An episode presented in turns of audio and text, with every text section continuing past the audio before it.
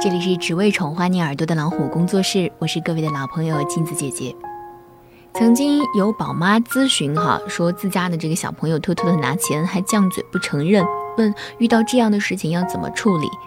其实我相信，在孩子成长的过程当中，大多数家长在陪伴他们成长的过程当中，都会遇到孩子懵懂无知说谎话的事情。而面对孩子的谎话，身为家长的我们到底应该怎么样来处理呢？其实，儿童说谎话的种类非常的繁多，想象谎话、愿望谎话、无知谎话、游戏谎话、辩解的谎话、方便谎话、友情谎话、吸引注意力的谎话、复仇的谎话以及欺骗的谎话等等等等。孩子大部分的谎言来自于想象、愿望、游戏和无知。偶尔也会有出自辩解或者引人注目的目的，无论是哪一种，都不属于真正的谎言，更不至于发展成性质恶劣的小偷行为。如果不能充分的理解这一点，就谈不上正确的处理方法。我们应该认清隐藏在谎话背后的儿童心理，采取和他心理状态相符的办法来解决。美国养育杂志根据孩子的不同年龄段，为父母们提供了一个详实而有效的解决方案。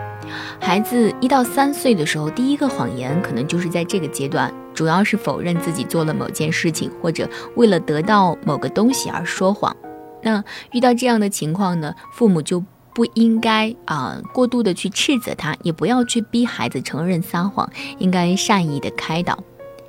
而三到五岁这个时候的孩子呢，经常把想象中的事物当成是现实，这些被编造出来的谎言呢，更像是单纯的表演，或者是自己的一厢情愿。他可能会说自己认识某个电视明星，或者和一些卡通人物的奇特遭遇。那遇到这样的情况呢，如果孩子说了一些嗯你认为不着边际的话，也不要直接打破他的想象，你甚至可以顺着他的思维，和他一起来构造一个美好的情景。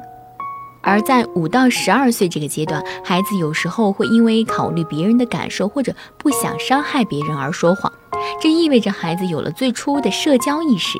孩子还会因为达不到某种能力，不想使父母失望或者被惩罚而撒谎。那遇到这样的情况，如果孩子说谎，不要以不让看电视或者把他关进这个屋子来作为惩罚，应该找出孩子说谎的原因，帮助他面对和克服困难。在孩子十二到十八岁，孩子们渐渐长大了，他们可能不再愿意和父母分享生活当中的各种细节。如果父母寻根究底，他们就会编一些谎言来敷衍，这是成长的标志。嗯，这个时候呢，父母要给孩子自由的空间，但要把握一个尺度。如果孩子经常因为功课等等说谎，家长就要表达不满。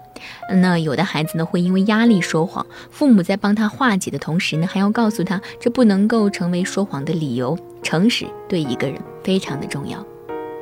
好了，亲爱的大朋友、小朋友们，今天呢，金姐姐就跟大家分享到这里了。更多精彩，不要忘记关注微信公众号“老虎工作室”。祝你晚安。